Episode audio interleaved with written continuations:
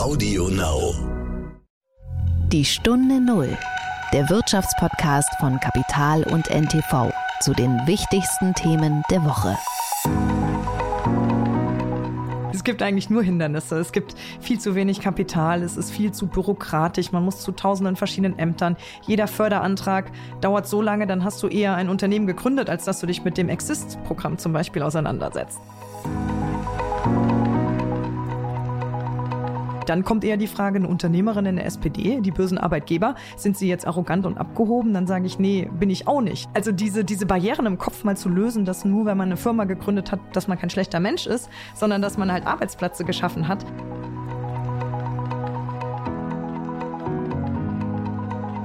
Wir sind nicht alle eine schlaue politische Blase in jedem Haushalt, sondern Menschen lesen einfache Botschaften, leider auch oftmals von den Rändern. Und unsere Aufgabe muss es sein, auch junge Menschen einzubinden, und ihnen auch klarzumachen, warum die SPD auch ihre Partei ist. Und das sehe ich jetzt auch als Arbeitsauftrag.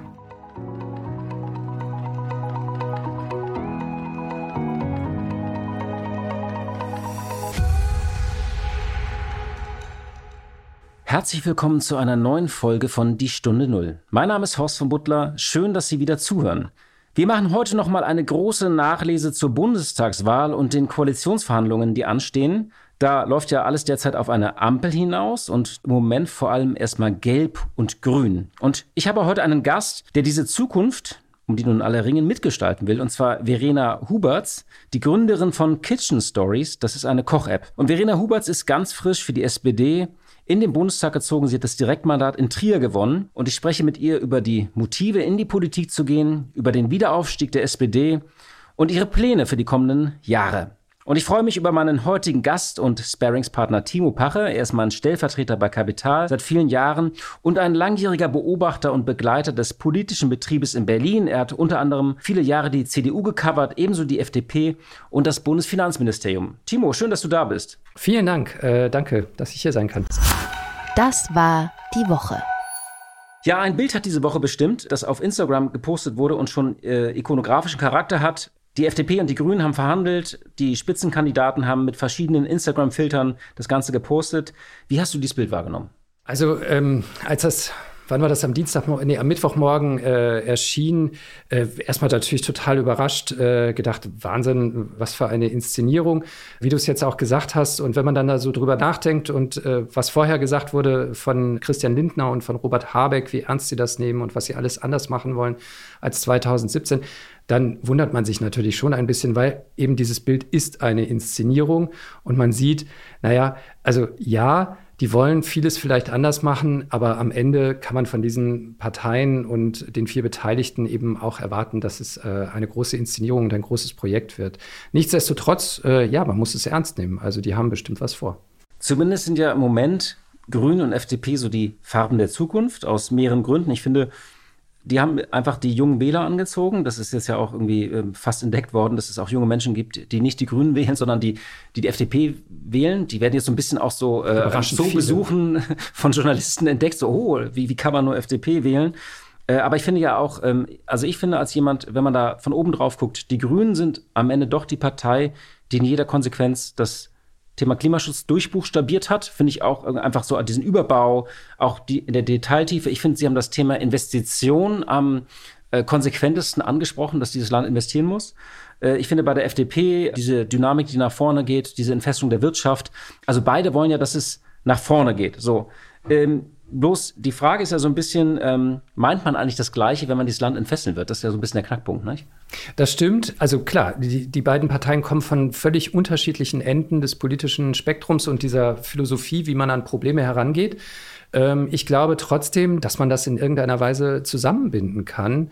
Also mir fallen spontan sicher etliche Maßnahmen ein, wie du diesen Konflikt oder diese Diskrepanz, die zwischen den beiden politischen Lagern da ist, wie man die überbrückt. Zum Beispiel? Also Naja, also Christian Lindner hat ja selber schon am Wahlabend ins Gespräch gebracht, dass man äh, ein großes Abschreibungsprogramm für Klimainvestitionen starten könnte. Das ist zwar nicht die Herangehensweise der, ähm, der Grünen an der Stelle, aber es ist ihnen auch nicht komplett fremd. Es wäre relativ einfach. Es ist nicht so, dass man dann irgendeine staatliche Behörde äh, Milliarden über das Land verteilen würde und äh, man Anträge stellen müsste, sondern es wäre im Grunde genommen den Unternehmen erstmal überlassen oder den Privatpersonen, je nachdem, wie man das ausgestaltet, zu investieren und äh, sich das Geld am Ende vom Finanzamt wieder zurückzuholen. Nach dem Motto, ihr kriegt eure eine Million Solardächer, aber wir machen es sozusagen mit unseren Mitteln. Genau, wir machen es ohne einen 50-seitigen Antrag auf eine KfW-Förderung. Vielleicht kann man man auch so die Hälfte so und die Hälfte so machen und gucken, Richtig. was schneller und besser genau. ist. Dann hat man endlich mal. Also ich glaube, gibt, glaube ich, Themen, also den Mindestlohn 12 Euro, das wird man der SPD einfach geben müssen. Auch, äh, auch andere Sachen. Klimaschutz ist klar, dass die Grünen müssen da liefern. Äh, Linden hat ja auch durchblicken lassen, dann sollen die halt ihre Windräder bauen und wenn schneller gebaut wird, ist das für uns auch okay in diesem Land. Es gibt, glaube ich, auch Themen, die gar nicht so eine Rolle spielen derzeit, aber wie ein modernes äh, Zuwanderungsgesetz, da sind die eigentlich sehr eng beieinander, um den Fachkräftemangel ähm, zu bekämpfen. Digitalisierung sowieso, da hat ja auch auch keiner was dagegen. Die Knackpunkte sind aber eher äh, Finanzpolitik und Steuern. Und du hast ja auch lange die FDP beobachtet.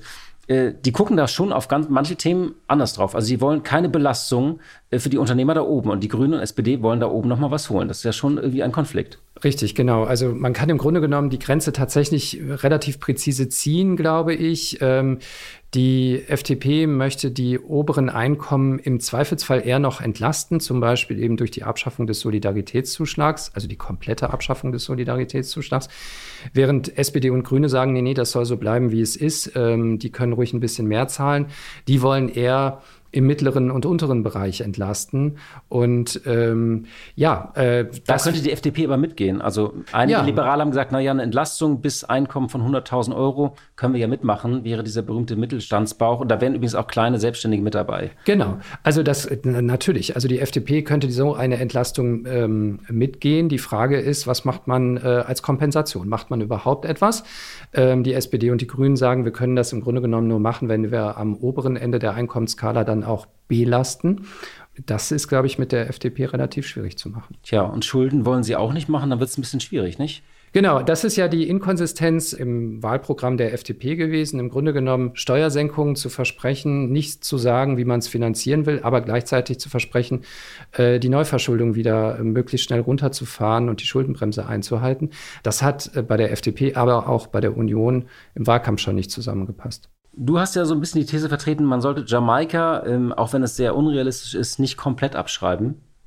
Wieso? Naja, ich, ähm, ich gucke mir das einfach äh, an. Ich fand es ganz interessant, wie Armin Laschet in den ersten 48, 72 Stunden nach der Wahl so rumgeeiert ist und ähm, zunächst einen Regierungsanspruch formuliert hat, von dem er dann hinterher nichts mehr wissen wollte. Natürlich hat er gemerkt, er hat die Wahl nicht gewonnen, er hat sie ganz klar verloren. Ähm, es ist jetzt erstmal an Olaf Scholz, ähm, eine Regierung zu bilden oder es zumindest zu versuchen, eine Regierung zu bilden. Ich könnte mir aber vorstellen, dass er ähm, durch seine lange, lange Verbindung mit Christian Lindner und ähm, die ist ja in NRW über viele Jahre gewachsen, dass die beiden sich schon mehr überlegt haben als jetzt nur irgendwie so ein Sprechzettel, sondern ähm, was die sich, glaube ich, überlegt haben, ist, die FDP verhandelt jetzt im Grunde genommen mit den Grünen zunächst mal ein Programm, wie du es vorhin skizziert hast, mit ganz vielen ambitionierten Reformvorschlägen, äh, was man alles ändern sollte in diesem Land von Klimaschutz über Mobilität bis zur Digitalisierung und zur Verwaltung. Ähm, und Armin Laschet äh, hat ihm im Grunde genommen einen Freibrief. Sagt alles zu einem Ja, die Union. Genau, weil sie ja auch so wahnsinnig viele eigene Inhalte im Wahlkampf nicht hatte. Ähm, und kann er das dann auch und kann sagen, im Grunde genommen, wir stehen bereit, wenn ihr eine Reformagenda formulieren könnt und euch darauf einigen könnt, dann sind wir auf jeden Fall bereit, euch zu einer Mehrheit zu verhelfen.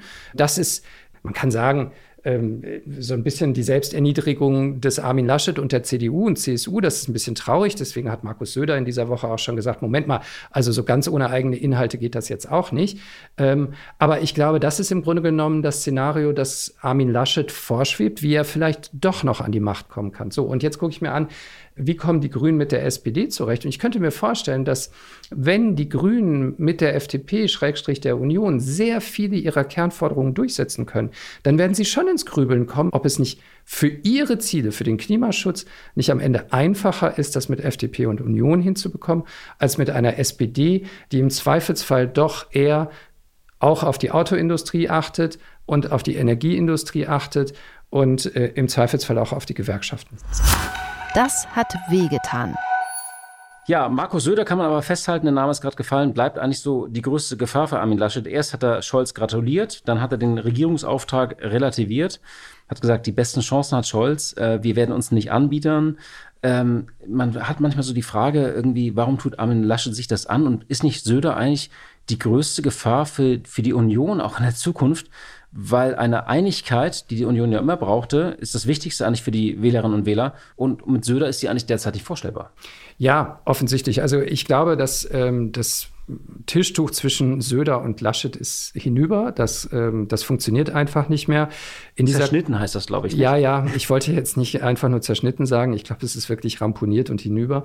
Ähm, aber ähm, ich weiß nicht, ob man jetzt äh, Markus Söder schon unterstellen muss, dass er unbedingt auch noch Bundeskanzler werden möchte. Zumindest jetzt in den nächsten Monaten. Es gibt ja diese Gerüchte, er spekuliert darauf, dass wenn Armin Laschet stürzt, dass er dann auch noch ähm, in dieser Konstellation Kanzler werden könnte. Das weiß ich nicht. Ich sehe als erstes mal die bayerischen Landtagswahlen in zwei Jahren. Und äh, eine CSU, die bei um die 30 Prozent bei solchen Wahlen landet, ist halt auch am Ende. Und deswegen muss Söder sich jetzt möglichst weit von Armin Laschet und diesem Wahldebakel distanzieren. Die Stunde Null. Das Gespräch. Wir kommen jetzt zur SPD. Die SPD kann doch eigentlich im Moment warten und einfach zuschauen, oder? Ja, vielleicht, aber eben auch nicht so ganz, glaube ich, weil ähm, also den Wagen einfach laufen lassen ähm, und, und da jetzt Grüne und FDP so ein bisschen sondieren lassen und dann reden die auch mal mit der SPD und mit der CDU. Ich glaube, ganz so funktioniert es nicht. Also ich hab, ähm, bin recht aufmerksam geworden bei den sehr aggressiven Anwürfen von Norbert Walter Borjans in dieser Woche gegen Armin Laschet und die gesamte Unionsführung, ähm, das schien mir schon, äh, da schien mir schon so eine gewisse Nervosität rauszusprechen, ähm, weil die eben spüren, Moment mal, wir sind jetzt gerade überhaupt nicht beteiligt. Ja? Also jetzt reden die erstmal heute äh, nochmal Grüne und FDP miteinander. Dann Samstag wollte sich die FDP schon erst mit der CDU treffen. Das fanden die auch nicht so lustig, glaube ich, bei der SPD. Ähm, also ich glaube, sie können es nicht einfach nur laufen lassen, sondern sie müssen versuchen, frühzeitig den Grünen und der FDP zu signalisieren, ey, mit uns könnt ihr auch ganz viel hinkriegen.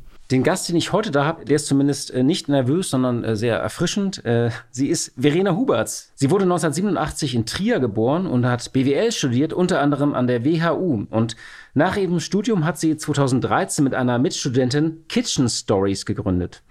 Die beiden Frauen hatten kein Startkapital und mussten das Auto von Meng Ting Gao, von der einen Gründerin, verkaufen und so ein bisschen auf Family and Friends anpumpen. Kitchen Stories ist eine Koch-App, die anhand von Videos Schritt für Schritt zeigt, wie man Rezepte kochen soll. Das erste Rezept, das die beiden Gründerinnen auf der App gepostet haben, war übrigens Coq au vin. Das ist Geflügel in einer französischen Rotweinsoße.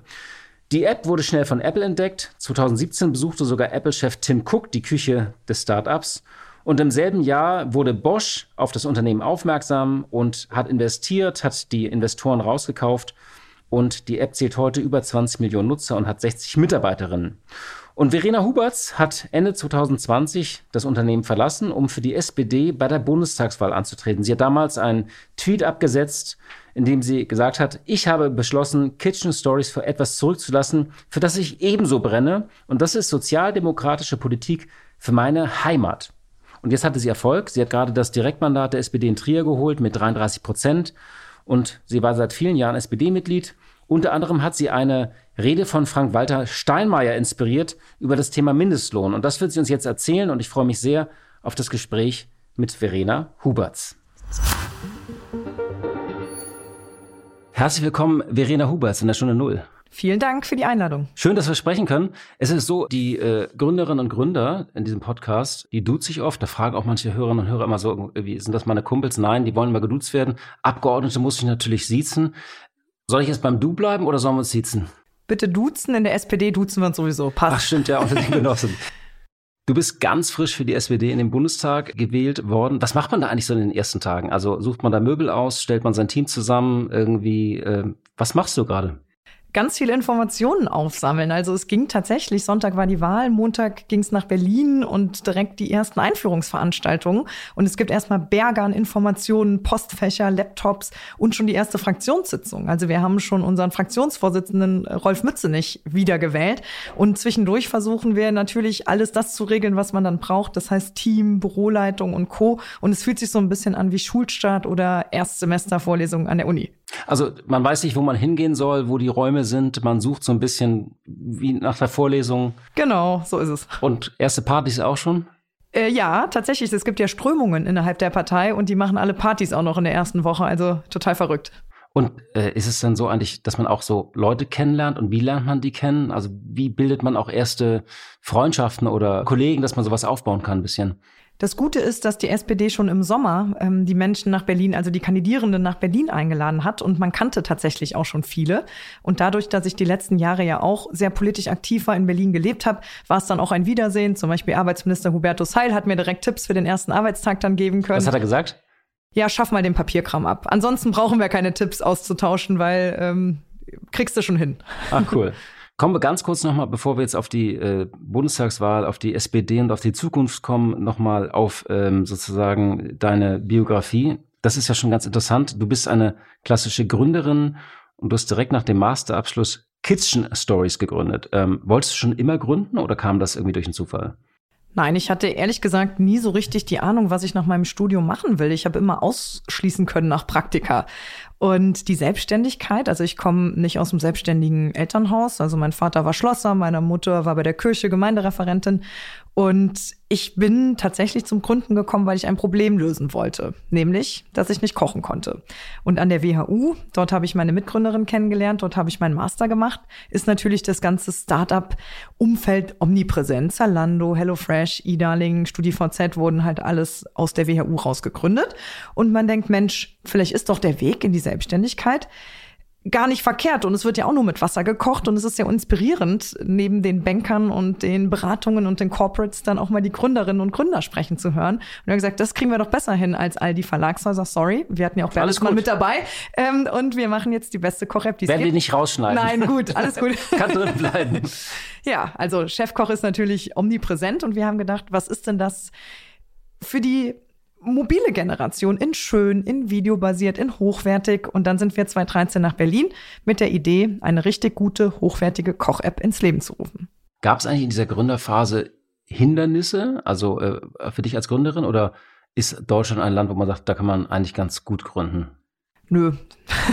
es gibt eigentlich nur Hindernisse. Es gibt viel zu wenig Kapital. Es ist viel zu bürokratisch. Man muss zu tausenden verschiedenen Ämtern. Jeder Förderantrag dauert so lange, dann hast du eher ein Unternehmen gegründet, als dass du dich mit dem Exist-Programm zum Beispiel auseinandersetzt. Und deswegen, also wir haben ja gar kein Geld bekommen, weder von Investoren noch von Programmen. Und wir haben dann mit eigenem Ersparten losgelegt, mit Friends, Family, Fools.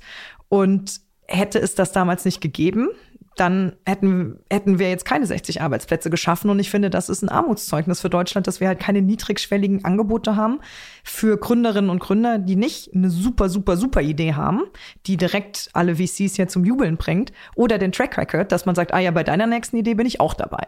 Und wer macht sich denn selbstständig? Insbesondere viele Menschen, auch die auf dem ersten Arbeitsmarkt keine Chance haben. Da reden wir jetzt nicht von der Digitalbude in Berlin, sondern von auch der Schreinerei, der Wäscherei. Also die Selbstständigkeit an sich zu fördern und diesen Weg in die Gründung wieder auch so kulturell zu verankern und da Möglichkeiten zu schaffen, niedrigschwellig. Das ist auch eines meiner Antriebe. Mit diesem Satz würdest du auch super in die FDP passen, nicht?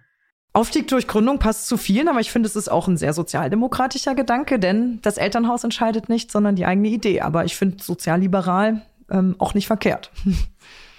Ihr habt dann gegründet, ihr habt das Auto, glaube ich, von genau. deiner Mitgründerin verkaufen ja. müssen, um die 25.000 Euro zu bekommen. Wann war denn dieser Durchbruch da? Also klar, man setzt sich dann hin, man muss irgendwie was programmieren, muss erste Videos aufnehmen, aber wann hat es das Gefühl, das fliegt jetzt?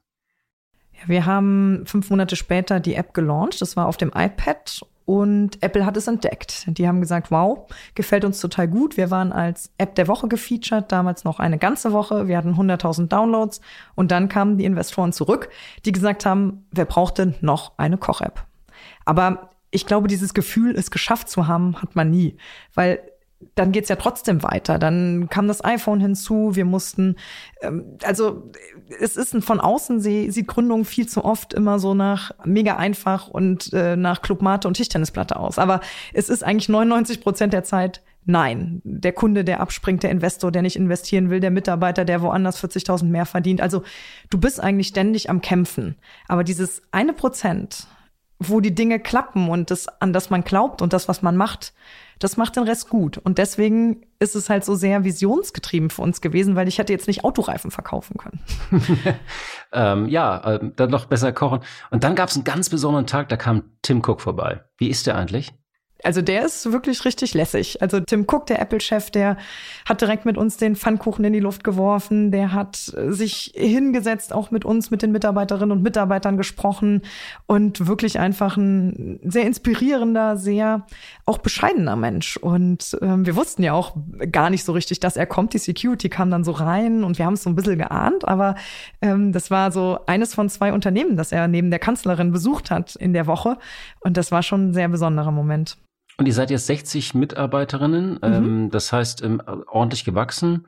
Und du hast noch Anteile oder bist, hast, bist du ganz raus durch den Verkauf an Bosch? Ja, also ich halte noch meine Anteile, denn das Ganze lief so. Bosch hat 2017 investiert und hat die Altgesellschafter, also die VCs und die Business Angels, rausgekauft, weil wir uns irgendwann die Frage gestellt haben, wenn wir das Kochen der Zukunft mitprägen wollen, dann brauchen wir nicht einfach nur Geld und in einem Jahr ist es fertig, sondern es ist halt ein philosophischer Wandel, jetzt mit vernetzten Geräten und Co. auch zu kochen. Und dann haben wir die Altgesellschaft da rausgekauft, Bosch kam rein, also Bosch hat die rausgekauft, Bosch Siemens Hausgeräte, um korrekt zu bleiben, mhm. eine Bosch-Tochter. Und Mengting und ich, wir halten unsere Anteile noch, haben natürlich ein bisschen was auch in diesem Prozess verkauft, aber wir halten noch 25,1 Prozent. Das heißt, ich bin noch Gesellschafterin aber nicht mehr Geschäftsführerin seit Ende letzten Jahres. Und äh, Mengting Gao, also die Mitgründerin, die ist noch äh, CEO praktisch im Moment, nicht? Genau, und wir haben auch einen Nachfolgeprozess gestartet mit einem Recruiter und haben einen ganz tollen Geschäftsführer für mich gefunden und die beiden führen das jetzt gemeinsam weiter. Mir ist aufgefallen, du bist jetzt hier seit zehn Minuten ungefähr in unserer Redaktion am Potsdamer Platz. Du hast schon zwei Insta-Stories gedreht, einem Eingang unten und jetzt eine in unserem Konferenzraum. Willst du ein bisschen das, was du gelernt hast, fortsetzen in der Politik? Also willst du das jetzt die ganze Zeit machen? Gewisse Sitzungen, Entscheidungen, also Politik anders erzählen? Also ich finde definitiv, dass Politik auch nahbarer und nicht so geschliffen sein sollte. Und da gehört natürlich auch Instagram dazu. Ich habe das auch sehr stark im, im, Wahlkampf genutzt, einmal in der Woche ein Tagebuch zum Beispiel, ein Videotagebuch, die Menschen auch mitgenommen. Und ich habe jetzt diese Woche mit Jung und Politisch, einem engagierten Team aus meinem Wahlkreis, ähm, zwei Gründerinnen dabei, die einfach mal so eine erste Abgeordnetenwoche begleiten. Aber ich glaube, in der Intensität werde ich das jetzt nicht weiterführen, sondern es ist natürlich eine sehr besondere Woche und deswegen ähm, haben wir jetzt auch mal zwei Stories gemacht. Ja, ich meine, das ist ja irgendwie, das gehört ja wieder zu. Ich meine, diese Woche hat ein Instagram-Post äh, eigentlich auch für Politik und für Schlagzeilen gesorgt, mit dem keiner gerechnet hatte. Wie fandst du das? Hat dich das überrascht? Fandst du das gut gemacht oder ein bisschen überinszeniert? Wie hast du auf dieses Bild von Christian Lindner, Robert Habeck, Annalena Baerbock und Volker Wissing geschaut? Ich fand das gut. Ich fand das letztes Mal ganz komisch, diese Inszenierung auf dem Balkon, dieses ja. Zigarettenrauchen und die Journalisten, die unten stehen und einfach mal nichts zu sagen, ein Bild zu posten, zu sagen, so, wir sind da, ne, wir haben uns getroffen, wir haben Brücken und äh, Hindernisse festgestellt, aber es hat irgendwie eine gewisse Ruhe ausgestrahlt und auch einen jüngeren Stil von Politik. Und ich fand die Diskussion da drum herum, es war jetzt irgendwie zu viel aufgeblasen danach und auch diese ganzen Memes, die entstanden sind. Also man hat es jetzt, glaube ich, auch zu oft gesehen. Hm, das stimmt. Also ich meine, das ist ja lustig, wird alles verballhornt irgendwie. Das war Beatles oder Aber ist schon wieder ja, zurück, nicht? Ja, ja, ja. ist immer sehr lustig. Ich frage mich immer, äh, diese Menschen, was für, genau, oder Silbermond, wer da Zeit zu hat. Das ist ja irre, nicht? Aber ich finde es ja auch cool, aber das müssen ja Menschen echt Zeit dazu haben, das zu machen, ne? Twitter ist eine Welt für sich, ja. Jetzt mal zur Politik. Du hast gepostet vor einiger Zeit, ich habe beschlossen, Kitchen Stories für etwas zurückzulassen, für das ich ebenso brenne, und das ist sozialdemokratische Politik für meine Heimat. Das ist ja ein sehr interessanter Post, weil man redet ja seit Jahren darüber, dass die Jugend sich nicht mehr engagiert, dass sie unpolitisch ist. Und äh, wenn sie sich engagiert, geht sie gleich zu Fridays for Future oder wird Aktivist und geht nicht in die gute alte SPD. Warum SPD? Ich bin eingetreten vor elf Jahren. Ich habe während meiner Schulzeit, während meines Studiums gejobbt bei Burger King und es gab keinen Mindestlohn. Und 2009 war Frank-Walter Steinmeier der Kanzlerkandidat. Den habe ich gehört in einer Rede vor der Porta Nigra in Trier. Und er hat gesagt, Mensch, es gibt überall den Mindestlohn in Europa, außer in zwei Ländern. Deutschland hat ihn nicht. So. Und ich habe gedacht, ja, 6,13, die reichen halt nicht. Und Du hast 6,13 Euro bei, genau, bei Burger King. Genau. Und dann gab es mal eine Gehaltserhöhung um 10 Cent und es war irgendwie, es hat sich so falsch angefühlt, weil neben mir Oleg an der Kasse musste seine studentische Frau und das Kind damit ernähren. Und ich finde, Arbeit muss sich lohnen. Und dann hat Schwarz-Gelb gewonnen.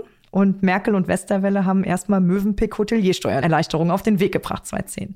Und aus Frust darüber, über diese klientelpolitische Maßnahme, bin ich in die SPD. Und deswegen habe ich das so geschrieben, weil ich habe irgendwie diese zwei Herzen in meiner Brust. Das eine ist Kitchen Stories, das andere ist aber eben genau im Wandel, finde ich, ist die SPD so eine wichtige Partei, die gebraucht wird, die die Dinge so gestaltet, dass wir an alle denken und nicht nur an wenige. Und ich hatte schon auch das Bedürfnis zu sagen, ist uns vielleicht die letzten Jahre nicht so wahnsinnig gut gelungen. Ich muss sagen, als ich das beschlossen habe zu kandidieren, da standen wir bei 13, 14 Prozent. Ne? Da war jetzt hier nicht äh, irgendwie ähm, Halligalli und wir haben die stärkste Fraktion ähm, und alles irgendwie gut, sondern es war schon ein sinkendes Schiff. Und ich habe gesagt, nicht meckern, mitmachen. Es ist fünf nach zwölf. Und ich will mir nachher nicht sagen, hetzte mal. Und dann kam natürlich hinzu, dass in meiner Heimat Katharina Barley, die Bundestagsabgeordnete Justizministerin nach Brüssel ist und gesucht wurde. Und auch gesucht wurde in anderer Form. Nämlich nicht, aha, wer ist hier dran, sondern jede und jeder durfte sich bewerben. Und ich habe gesagt, Mensch, in der Heimat, dass ein MDB besetzt wird, in so einem Prozess. Und Malu Dreyer, muss man natürlich auch sagen, ist wie eine Mentorin auch für mich. Das hat irgendwie alles so zusammengepasst. Und ich bin auch ein Bauchmensch. Ich glaube an Dinge und dann will ich es auch versuchen. Und dann will ich es auch mit 120 Prozent machen. Und ich freue mich jetzt sehr, dass dieser Einsatz belohnt worden ist. Ja, weil vor einem halben Jahr war das ja nahezu aussichtslos irgendwie. Da hat man wahrscheinlich auch nicht damit gerechnet, äh, in den Bundestag zu kommen, wenn man nicht abgesichert war über die Landesliste. Wann hast du gespürt, da dreht sich was? Ja, das war irgendwie so Spätsommer. Also nachdem, erst habe ich gedacht, warum ist die Union eigentlich stetig auf den 28 Prozent, egal ob ein Programm da ist, egal was passiert. Und irgendwie hat sich das gedreht. Ich habe es dann auch gemerkt in den Gesprächen, dass immer mehr Leute gesagt haben, ja, der Olaf, das könnte ich mir vorstellen. Und parallel dazu auch meine Bekanntheit, die zugenommen hat, weil ich kam ja im Januar nach Trier und klar, der eine oder andere hat mal im Handelsblatt von mir gelesen oder im Volksfreund, aber per se war ich ja erstmal komplett unbekannt in der Zivilgesellschaft, in, außer meinen Schulfreunden und meiner Familie und Freunden, die mich kannten. Und ich habe aber auch gemerkt, dass ganz, ganz viel Bedarf war nach endlich mal jemand, der mal anders ist. Endlich mal jemand, der auch mal neue Wege gegangen ist. Wir haben große Herausforderungen und die bisherigen Antworten des eher Kleins-Kleins und des Uninspirierenden es waren echt so viele, die haben gesagt, Mensch, ich finde das mutig, dass sie das machen. Wir haben schon genug Beamte, Juristen und Lehrer da sitzen und mal auch jüngere Menschen, wobei ich mich mit meinen 33 gar nicht so jung fühle, aber das war echt auch auf dem Land für viele Ältere so das erste. Ich habe ja jeden Tag Haustürbesuche gemacht, habe wirklich geklopft in 86 Orten, wirklich so viel positive Rückmeldung, so dass es glaube ich eine Paarung war von meinem auch sehr anderen Wahlkampf, meiner Vita und meinen Ideen, mit aber auch dann dem Rückenwind der SPD, das uns natürlich diesmal wirklich getragen hat mit Olaf Scholz und einer guten Kampagne, muss man hier auch mal sagen. Das war eine äh, sehr gute Kampagne, ähm, also ziemlich klare Kampagne mit klaren Versprechen. Hast du das eigentlich als Unternehmerin dann auch gelebt? Also zum Beispiel unfaire Bezahlung? Also hast du gesagt, meine Leute werden fair bezahlt? Weil es gab ja bei vielen Gründungen wie Gorillas auch sehr schnell so Arbeitskämpfe, dass sich das wiederholt, was bei den Lieferdiensten zum Beispiel war. Ist ja ein Problem auch bei Startups. Keine Betriebsräte, ähm, oft ähm, Arbeitszeiten. Also hat dich das von Anfang auch begleitet, so als Unternehmerin?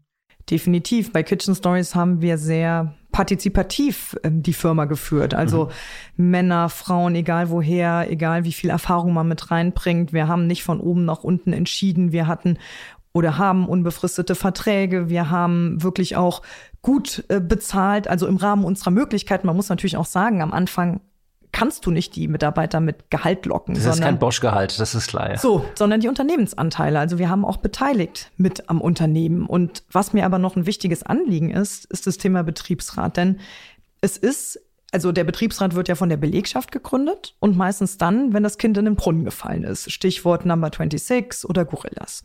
Und es ist wahnsinnig kompliziert, sowas zu gründen. Also ich bin ja jetzt auch mit ganz vielen Betriebsräten, Gewerkschaften unterwegs und die müssen sich da selbst wieder Monate reinfuchsen, wie man so eine Wahl organisiert und co. Und ich habe jetzt ein Projekt gerade gestartet mit der Friedrich-Ebert-Stiftung, mit auch anderen Gründerinnen und Gründern, mit Gewerkschaften, um auch zu sagen, wie kann man eigentlich formalisierte Mitbestimmung in guten Zeiten üben und daran führen und das nicht so als Schreckengespenst in so eine Ecke stellen. Denn sowohl die Belegschaft als auch die Unternehmen, das ist nicht das Erste, was man als Startup macht, weil man es informell lebt, aber irgendwann ist halt der Punkt, wo man erwachsen wird und wo es auch formalisiert werden kann und sollte. Und da, ähm, finde ich, sollten Startups also das proaktiv auch weiter mit voranbringen, dass das auch einfacher wird und dass man da auch wirklich die Vorteile ähm, nach vorne stellt. Die Sozialisierung hast du beschrieben, die du hast. Also dein Vater Schlosser bei Volvo, ähm, äh, Burger King, Mindestlohn, das sich geprägt hat. Auf der anderen Seite warst du ja auch in dieser Welt der WHU. Ich habe da mal so ab und zu moderiert auf irgendeinem so ja. Finance Day, wenn da so äh, 600 Studenten in Anzügen, das ist doch eine andere Welt. Also mal völlig wertfrei. Also du bist doch eine Grenzgängerin, das sind doch zwei verschiedene Planeten. Ja, ich habe ja meinen Bachelor an der Fachhochschule Trier gemacht und meinen Master an der WHU, weil ich habe mir ehrlich gesagt nie Gedanken gemacht, was ist eine gute Uni. Und dann habe ich mal in so ein Financial Times Ranking geguckt und dann steht natürlich sehr schnell eine WHU da und dann habe ich mir das mal angeschaut. Und ich bin ein Mensch ohne Vorurteile. Das ist gut. Und was ich auf dem Campus gespürt habe, war wirklich so viel Drive und Engagement. Also ich war da auch im Social Entrepreneurship Kongress zum Beispiel dabei. Und Leute, die Dinge bewegen wollen. Und ich habe auch einen Studienkredit aufgenommen und auch sehr viele sind da mit BAföG, Stipendium und Co. Und ich finde, wenn man in was investiert, dann ist es die Bildung. Und ähm, das hat sich für mich, ich habe da wirklich so viel mitgenommen, meine Mitgründerin kennengelernt. Und natürlich ist es eine private Hochschule und der ein oder andere hat man aber überall im Leben, ne? Ähm, wo man sagt, so identifiziere ich mich jetzt damit oder damit. Aber an für sich ist, ist die WHU wirklich ein, gibt es da tolle Menschen, tolle Professoren, ein tolles Lernumfeld. Und ich würde mir wünschen, dass wir auch die staatlichen Unis mehr zu diesem Case-basierten Lernen bekommen und nicht immer diese 500 Leute Vorlesungssaal, runtergeratterte Folien und wieder raus. Okay, also hat noch keiner ähm, sozusagen in der SPD gesagt, der dann Lebenslauf gesehen hat, I, WHU. Nein, also ich finde, die Zeiten, wo wir mit dem Finger aufeinander zeigen und die Differenzen suchen, ähm, das Verbindende, das finde ich auch sowieso in der Politik. Warum ist immer alles, was nicht dem entspricht, was ich mache, ob das eine andere Partei ist, ein anderer Flügel? Also wir müssen doch nicht mit dem Finger auf Dinge zeigen, die wir irgendwie anders machen, sondern sagen, ja, okay, ist doch dein Weg. Und du bist doch eine Person mit Charakter, Eigenschaften und Co. Und ähm, da, also, nee, dann kommt eher die Frage, eine Unternehmerin in der SPD, die bösen Arbeitgeber, sind sie jetzt arrogant und abgehoben? Dann sage ich, nee, bin ich auch nicht, ne? Weil es ist ja auch eine also diese, diese Barrieren im Kopf mal zu lösen, dass nur, wenn man eine Firma gegründet hat, dass man kein schlechter Mensch ist, sondern dass man halt Arbeitsplätze geschaffen hat. Aber alle Leute, die mich kennenlernen, merken relativ schnell, dass äh, dem nicht so ist und von daher ähm, weniger Vorurteile, mehr Austausch, mehr Begegnung. Das ist ja auch so ein bisschen die Parole dieser Tage, ähm, dass man Vorurteile abbaut und Brücken baut. Finde ich ja auch gut. Und wie kommst du zum Beispiel mit Kevin Kühnert und diesen eher über die Jusos sozialisierten jungen Abgeordneten jetzt klar, die in den Bundestag kommen? Ja, ich finde, ähm, Kevin Kühnert und ich, wir kennen uns auch schon sehr lange. Ich finde, der ist rhetorisch und von seinen Ideen, der ist einfach super fit. Ob ich jetzt da mit allem übereinstimme, nein, er bei mir auch nicht. Ähm, und dann ringen wir halt um die besten Ideen. Und ähm, natürlich sind wir jetzt auch eine sehr junge Fraktion, das muss man ja auch mal dazu sagen. Wir sind ja 206 Abgeordnete, davon 100 neu rund und davon auch noch mal 50 unter 40. Ne? Das heißt, wir sind sehr jung, wir sind sehr divers, auch viele mit Migrationsgeschichte, Ostdeutschland auch endlich mal wieder ordentlich repräsentiert. Und da verbindet uns natürlich nicht das Alter, sondern irgendwie, dass wir anders an Politik rangehen wollen. Wie? Was anders machen? Ja, eben nicht irgendwie so dieses Silo-Denken, ich bin jetzt hier für äh, Fachbereich ABC, sondern diesen Aufbruch, den wir, glaube ich, jetzt schon alle spüren für Politik, dass die Dinge anders gemacht werden müssen, dass wir den Klimawandel, die Digitalisierung, die Bildung, all das, was wir irgendwie die letzten Jahre auch unter der Kroko, man muss ja sagen, es hat uns zwar schon gut durch die Krise gebracht, aber wir hätten, glaube ich, schon auch noch mal mehr Zielbild und mehr Schwung nach vorne gebraucht. Und das spüren wir gerade total. Also diese Energie und diesen Wunsch, die Dinge wirklich zu ändern. Ob bezahlbarer Wohnraum, ob Ausbildungsplätze, die anders aussehen müssen, ob aber auch Klimawandel und Digitalisierung. Was ist eigentlich der, also man muss ja immer bei Abstiegen und Aufstiegen, kennt man ja auch aus der Wirtschaft, wenn man so eine Rise and Fall äh, Story erzählt ähm, mhm. von irgendeinem Unternehmen. Vor einem halben Jahr wurden noch Geschichten geschrieben, so Totenglöckchen, irgendwie äh, das untervermietete Willy Brandt-Haus, SPD, Scheintod. Was ist da jetzt anders oder ist das nur auch provokant mal gefragt, sozusagen der Olaf Scholz, der das alles überstrahlt? Also du beschreibst mhm. das schon irgendwie auch neue Abgeordnete, neue Köpfe. Ähm, wie tief geht diese Erneuerung oder was muss sich vielleicht auch noch erneuern? Man hat eigentlich angefangen 2017 mit einem Erneuerungsprozess nach der Wahlniederlage. Und ich habe damals auch SPD mitgegründet. Das war eine Organisationsinitiative, wo wir gesagt haben, wir müssen jünger, wir müssen weiblicher, wir müssen digitaler werden. Und da haben wir sehr viele Vorschläge erarbeitet, zum Beispiel Online-Beteiligung, zum Beispiel aber auch eine Jugendquote, Dinge wie aber auch Mitgliederbeirat, dass nicht nur der Parteivorstand sich in seinen eigenen vier Wänden trifft. Und davon wurde sehr vieles umgesetzt. Ich habe auch in dieser organisationspolitischen Kommission, total furchtbares Wort, von Lars Klingweil die letzten Jahre mitgearbeitet. Und das ist jetzt schon die Arbeit eines sehr langen Prozesses, dass wir so geschlossen dastehen, wie ich glaube noch nie die letzten Jahrzehnte, dass wir wirklich strukturell auch die jungen Menschen gefördert, positioniert, dass Prozesse der Auswahl anders ausgesehen haben wie bei mir, dass ich mich bewerben konnte und dass man nicht gesagt hat, so, der ist dran. Und da muss man schon sagen, wir waren geduldig. Wir haben letztes Jahr Olaf nominiert. Wir haben ein Programm gemeinsam erarbeitet in auch Debattencamps und Workshops. Auch was ganz Neues, nicht nur so Anträge geschickt, ausgedruckt. Und da muss man auch wirklich Lars Klingbeil einfach mal ein großes Lob aussprechen, denn das ist auch harte Arbeit und nicht aufgeben, auch wenn die Zahlen einfach permanent stagniert sind. Das habe ich jetzt auch ein paar Mal gehört, dass äh, Lars Klingbeil so einer der Köpfe hinter diesem Erfolg ist, also die Kampagnenfähigkeit der SPD auch wieder äh, herzustellen, die ja in den Jahren davor so ein bisschen dissonanter war. Äh, kann sich die CDU jetzt ja einiges abschauen von eurem ja. Erneuerungsprozess seit 2017. Na, ist ja wirklich so. Also Absolut. muss ich das ja da muss man ja mal überlegen, äh, wie, wie man das vielleicht auch auf der anderen Seite mal macht. Jetzt äh, seid ihr drin, Verjüngung der Fraktion. Bei den Wählern hat das ja noch nicht so ganz geklappt. Also die wählen alle zur Hälfte zumindest FDP und Grüne. Wie wollt ihr das machen? Also ich glaube, es hängt, also jetzt erstmal wieder Menschen zu haben, die jünger sind, die auch die Themen, es geht auch viel um Authentizität und wie glaubhaft man auch die Themen positionieren, kommunizieren und mitentwickeln kann. Also diese Perspektive der Generation auch wieder abzubilden. Und ich glaube auch viele ja, also zum Beispiel, ich habe auch mit Auszubildenden gesprochen, die haben die FDP gewählt. Dann habe ich gesagt, warum?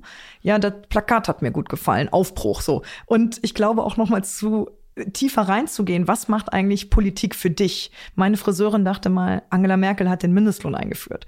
Und wir sind nicht alle eine schlaue politische Blase in jedem Haushalt, sondern Menschen lesen einfache Botschaften, leider auch oftmals von den Rändern. Und unsere Aufgabe muss es sein, auch junge Menschen einzubinden, und ihnen auch klar zu machen, warum die SPD auch ihre Partei ist. Und das sehe ich jetzt auch als Arbeitsauftrag. Darf ich da eine Sache Gerne. mal äh, inhaltlich challengen? Mindestlohn 12 Euro. Das ähm, klingt nach einem klassischen sozialdemokratischen Versprechen. Ist auch okay. Auf der anderen Seite, wenn man sich den Mindestlohnpfad anguckt, das wäre so bis 2023 wäre dieser Pfad wahrscheinlich erreicht worden von der Lohnentwicklung. Also man zieht das einfach nur ein Jahr vor.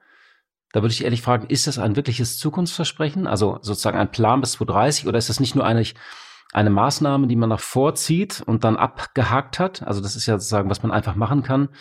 Und Andrea Nahles hatte ja extra diese Kommission eingerichtet, damit das aus Wahlkämpfen rausgehalten wird. Also das war das große Ziel äh, der ehemaligen SPD-Chefin. Wie verstehst du die, mhm. so die Kritik dich so ein bisschen daran auch über? Also nicht an dem Versprechen selbst, sondern nur, mhm. dass es so ein Kernversprechen ist. Mhm.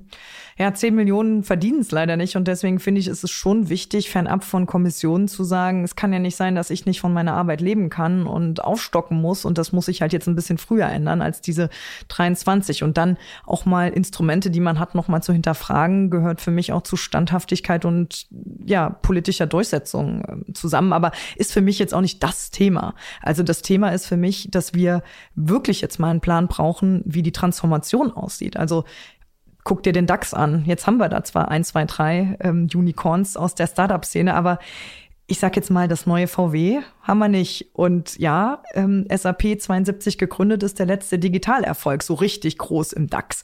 Und den Gründer von Celonis habe ich äh, gerade interviewt. Ja. Wird auch hier in diesem Podcast übrigens in den nächsten Wochen zu hören sein. Schön. 11 Milliarden Bewertung. Ja, ihre, Hammer, ihre ja. Erfolgsgeschichte. Ja, ne? ja Das ist schon, wir waren auch mal auf dem Panel zusammen vom Bitkom.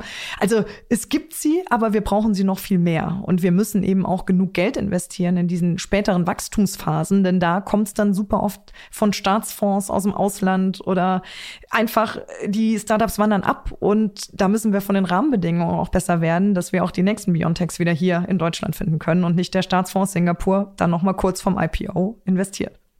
Bist du eigentlich als äh, Gründerin und Unternehmerin, die auch schon ein äh, bisschen so einen kleinen Cash-out hat, für eine Vermögenssteuer? Das ist eine sehr gute Frage, denn ich bin schon dafür, dass starke Schultern mehr tragen.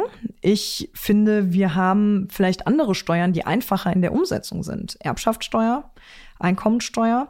Wir haben im Wahlprogramm stehen, die Vermögensteuer darf nicht an die Substanz gehen, also Betriebsvermögen. Und die technische Umsetzung da wird, glaube ich, nicht mal ganz so einfach. Deswegen sage ich, ich fände es eigentlich besser, wenn wir erstmal an andere Töpfe rangehen, wo das einfacher bewertet werden kann und vor allen Dingen auch aus Startup-Sicht, Try Income. Also ich halte Anteile, habe aber noch nicht veräußert, ist ja auch in dem Moment Substanz und Vermögen, so, aber nicht liquide. Und deswegen bin ich da noch mal sehr gespannt und bin noch mit einem, ich sag mal, bei Abgeordnetenwatch habe ich es mal als neutral angekreuzt.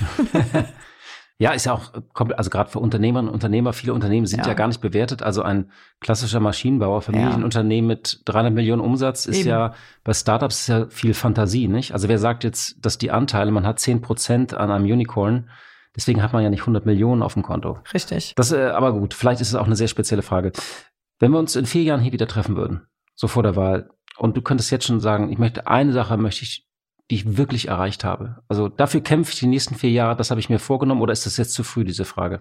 Eine Sache habe ich tatsächlich, für die ich mich auch stark mache, und das ist eben dieser Zukunftsfonds 2.0, weil ich schon finde, dass wir zwei Dinge brauchen. Einmal das eben besprochene Later Stage Capital, also Wachstumsfinanzierungsvehikel. Aber wir haben ja auch ein Riesenproblem mit unserer Rente. Rund 100 Milliarden werden eingesetzt, um das Rentenloch zu flicken. Und ist ja auch generationengerecht. Das steigt übrigens auf 120 ja, Milliarden. Ne? Richtig. So. Und wir wissen das alle, aber so richtig an Kapitaldeckung und Co trauen wir uns gerade nicht ran, weil wir haben uns ja mit Riester alle irgendwie verbrannt. Aber wenn man sich jetzt Skandinavien anschaut, Schweden und Co., es macht einfach total Sinn, dass man einen kleinen Puzzleteil X anlegt in am Aktienmarkt, aber eben auch in die Technologiebranche. Und da würde ich mir total wünschen, dass wir so einen 30 Milliarden Euro Wachstumsfonds auflegen. Es gibt auch so eine sogenannte Nachhaltigkeitsreserve in, im Rentensystem und da zahlen wir Milliarden Negativzinsen pro Jahr. Und einfach mal zu sagen, hey, und die legen wir an und wir haben da unsere Rendite von 5 bis 15 Prozent oder vielleicht auch mal mehr. Und dann fließt es nicht nach Singapur, sondern alle partizipieren auch, wenn mal so ein Ding am Ende des Tages funktioniert. Denn Anders gesprochen, die Bäckerei-Fachverkäuferin, die hat am Ende des Monats ja auch kein Geld, um noch irgendwie ein bisschen ETS zu kaufen, sondern die wird von ihrer Arbeit nicht reich, so dass es am Ende des Monats noch was gibt. Und die abzuholen und zu sagen, das fördert ja auch unternehmerisches, gemeinschaftliches, ja, Gefühl, dass das, was wir erwirtschaften, dass das uns allen zuguten kommt. Und deswegen, wer in die Rente einzahlt, schafft die Jobs der Zukunft, ein Rentenfonds 2.0 als Zukunftsvariante. Und da bin ich mal sehr gespannt, wie sich auch die Diskussion darum in den nächsten Monaten entwickelt. Das finde ich wirklich interessant, weil tatsächlich, ähm, also die Grünen haben das ja so ein bisschen verklausuliert drin und die FDP hat das ja drin mit der Aktienrente, also genau. die Grundidee. Ich habe immer gedacht, nennt's Ikea-Rente, das, weil alles, was aus Schweden kommt, klingt besser oder Schwedenrente. Egal wie man es nennt, aber dass wir einen Kapitalstock in unserem Land brauchen, finde ich auch. Was ich nie verstanden habe, warum die Sozialdemokraten der Zugang zum Kapitalmarkt, sozusagen zu niedrigen Kosten für jeden Menschen, ist ja eigentlich ein sehr demokratisches Prinzip. Also man hat ja eigentlich eine Demokratisierung der Geldanlage. Früher teuer, ich brauchte einen Fondsmanager, mhm. ich kann es ja jetzt direkt machen, fast über eine App. Warum man das nicht mehr sozusagen aus der Perspektive betrachtet, habe ich mich immer gefragt. Ja, das ist so eine Perspektive, die ich einbringen kann. Oder eben auch zum Beispiel in Filmen kennt man das doch oder aus, aus irgendwelchen Kämpfen, der Pensionsfonds der kalifornischen Busfahrer ja. oder der Lehrer von New Jersey, also yeah. diese geballte Kapitalmacht, also dass man das nicht mehr so, das ist ja ein sozialdemokratischer Gedanke, nicht? Genau, aber man muss auch sagen, Olaf Scholz ist ja diesem skandinavischen Modell auch nicht abgeneigt. Wir haben ja auch so einen Halbsatz dazu im Zukunftsprogramm drin und das gilt es natürlich jetzt auch mit Leben zu füllen und ähm, da bin ich mal gespannt. Johannes Vogel ist übrigens, das ist auch eine parteiübergreifende Initiative, die ich gestartet gestartet habe. Mission-zukunftsfonds.de. Johannes Vogel, Nadine Schön von der CDU, Anke Dumscheit-Berg von den Linken hat auch mal ihre Gedanken aufgeschrieben. Ein Jörg Cookies ist drin, ein René Obermann. Also ich habe wirklich mal versucht, Leute hinter der Idee so ein bisschen zu versammeln, auch wenn wir alle andere Ansätze haben. Aber oftmals ist ja Politik nicht ein Erkenntnisproblem, sondern ein, kommt das wirklich in die Umsetzung? Und ich werde mich natürlich im Rahmen meiner Möglichkeiten, mir ist das jetzt schon bewusst, dass ich da jetzt nicht einlaufe und sage, machen wir jetzt, aber es geht ja auch drum, einfach mal für seine Ideen zu kämpfen und dafür bin ich ja da. Das klingt äh, wirklich äh, sehr spannend, weil tatsächlich, ähm, wenn man Gründer ist, dies machen wir mal und Unternehmer, ob du an den Gremien scheiterst oder nicht, ne? Also dieses Bohren dicker Bretter muss jetzt lernen. Finde ich sehr spannend. Werden wir weiterhin beobachten. Letzte Frage, wird Olaf Scholz Kanzler? Na klaro. Was könnte denn passieren? Also wir haben ja ganz klar den Regierungsauftrag. Guckt man, wir haben die stärkste Fraktion, guckt man sich alle Umfragen an. Die Menschen wünschen sich Olaf Scholz als Kanzler. Das kann jetzt gerne mal ein bisschen links und rechts ruckeln, aber ich bin mir sehr sicher, dass wir Olaf Scholz in ein paar Monaten dann auch wählen können und hoffentlich unter einer Rheinland-Pfälzig schon erfolgreich erprobten Ampel. Verena Huberts, vielen Dank fürs Kommen und dass du heute unser Gast warst. Vielen Dank für das Gespräch. Danke auch von meiner Seite. Blick in die Märkte. Und wie jeden Freitag schalten wir zu unserer Kollegin Katja Dofel nach Frankfurt. Sie leitet dort das Börsenstudio von NTV. Hallo, liebe Katja. Hallo, lieber Horst. Ja, ich habe heute eine Frage und zwar treiben ja Inflationssorgen derzeit die Märkte um. Was sind denn genau die Sorgen und wie reagieren die Märkte? In der Tat liegt die Inflationsrate inzwischen bei rund 4 Prozent. Die Preise steigen so schnell wie seit fast 30 Jahren nicht mehr. Das liegt vor allem an deutlich höheren Energiepreisen. Sie sind im Durchschnitt im September um 14 Prozent gestiegen liegen allerdings in einzelnen Bereichen sehr unterschiedlich. Benzin zum Beispiel ist um mehr als 20 Prozent teurer geworden, leichtes Heizöl sogar um mehr als 50 Prozent. Und das vor dem Winterverbraucher spüren das deutlich. Und auch unter Anlegern wird die Sorge immer größer, dass diese Inflation, anders als von den Notenbanken immer behauptet, eben nicht vorübergehend ist. Der DAX hat im Laufe der Woche zeitweise rund 700 Punkte verloren. Und dabei haben die Anleger keine Sorge vor dem unklaren Wahlergebnis oder auch einer langen Regierungsbildung, sondern davor, dass die amerikanische Notenbank den monatlichen Geldfluss reduzieren könnte. Anfang der Woche ist nämlich klar geworden, auch die Notenbanker werden langsam nervös. So hat zum Beispiel der amerikanische Notenbankchef Jerome Powell klargemacht, dass wenn sich die Inflation verfestigen sollte, die amerikanische Notenbank Fed natürlich reagieren würde und ihre Werkzeuge einsetzen würde. Noch erklärt er die Situation steigender Preise und teilweise auch deutlichen Personalmangels in vielen Unternehmen mit der Wiedereröffnung der Wirtschaft nach der Pandemie. Das sei ein beispielloser Vorgang und erkläre natürlich die Unregelmäßigkeiten. Sowohl die amerikanische Fed als auch die Europäische Zentralbank gehen davon aus, dass die Inflation im nächsten Jahr deutlich auf rund zwei Prozent zurückgehen wird. Und dann bestünde natürlich gar keine Eile zu handeln. Investoren sind ganz klar zurzeit nervös und der September war, wie meistens übrigens, ein schlechter Börsenmonat. Der DAX hat mehr als vier Prozent oder rund vier Prozent verloren. Aber die Investoren rechnen trotzdem mit einer Rallye zum Jahresende und einem DAX, der auf bis zu 17.000 Punkte klettern könnte. Die Lieferengpässe dürften vorübergehend sein, sagen sie. Unternehmen machen dennoch gute Gewinne. Das heißt, die Lieferengpässe können irgendwie ausgemerzt werden, zumindest bei vielen Unternehmen. Und es gibt letztlich kaum sinnvolle Alternativen einer guten Geldanlage. Deswegen dürfte sich der DAX bald wieder aufrappeln. Vielen Dank, liebe Katja, für diese Einschätzung. Tschüss, bis zur nächsten Woche.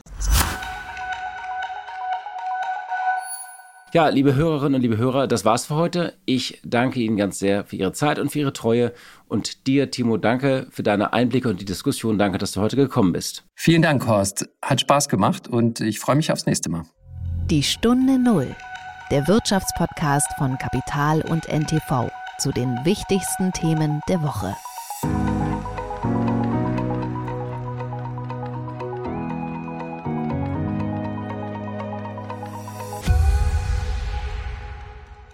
Zum Schluss möchten wir euch noch einen Podcast empfehlen und dafür lasse ich einfach die Host selbst zu Wort kommen. Hier sprechen Franka Lehfeld und Heiner Bremer. Wir möchten gerne mit Ihnen gemeinsam in den Wahlkampf dieses Superwahljahrs starten. Und statt einer Sommerpause gönnen wir uns jeden Freitag eine Runde Klartext. Die Parteien sind endlich startklar. Sie buhlen um den Wähler mit vielen Versprechen, mit Luftbuchungen und mit möglichst wenig Zumutungen. Aber wie glaubwürdig ist das denn und fällt der Wähler darauf rein? In den nächsten Wochen wollen wir darüber mit Ihnen diskutieren. Denn eine Modernisierung ist notwendig, aber sie kommt nicht zum Nulltarif. Jeden Freitag kommt hier eine neue Folge von unserem Podcast Redezeit und wir freuen uns, wenn Sie einschalten. Audio Now.